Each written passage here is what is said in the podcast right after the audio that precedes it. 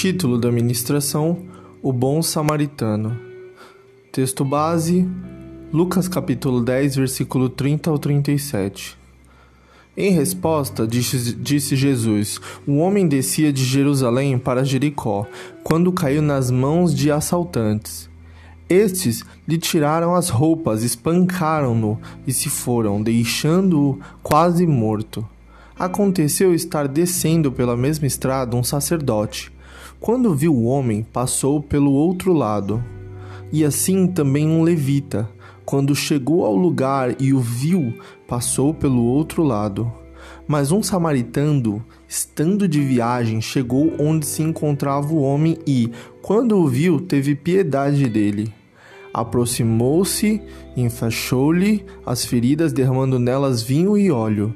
Depois colocou-o sobre o seu próprio animal, levou-o para uma hospedaria e cuidou dele. No dia seguinte, deu dois denários ao hospedeiro e disse-lhe: Cuide dele. Quando voltar-lhe, pagarei todas as despesas que você tiver. Qual destes três você acha que foi o próximo do homem que caiu nas mãos dos assaltantes? Aquele que teve misericórdia dele, respondeu o perito na lei.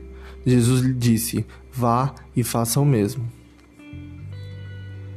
É interessante o fato de que Jesus, alguns versículos antes, não tinha sido recebido pelos samaritanos, em Lucas capítulo 9, versículo 52 ao 54. Mas mesmo assim, na mensagem que ele prega, o foco central é dizer que todo aquele que precisa de ajuda é seu próximo. E como ator principal da parábola, temos um samaritano que apresenta ser alguém bom. Essa parábola tem também mais outros dois personagens importantes, dois religiosos. Mas por que esses dois personagens são tão importantes? Porque eles eram intimamente ligados a Deus.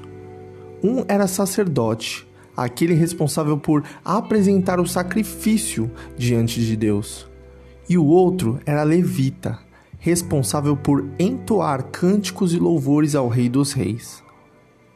Mas, mesmo sendo servos do Deus Altíssimo, que é rico em compaixão, esses dois religiosos escolheram passar pelo outro lado da estrada. Esse ato de passar pelo outro lado da estrada é como uma forma articulada e cínica de dizer que não quero me meter com esse problema, não ou que na verdade esse problema não é meu. Nós mascaramos esse tipo de atitude com frases do tipo: tenho horário marcado, não posso me atrasar para o culto, entre outras frases.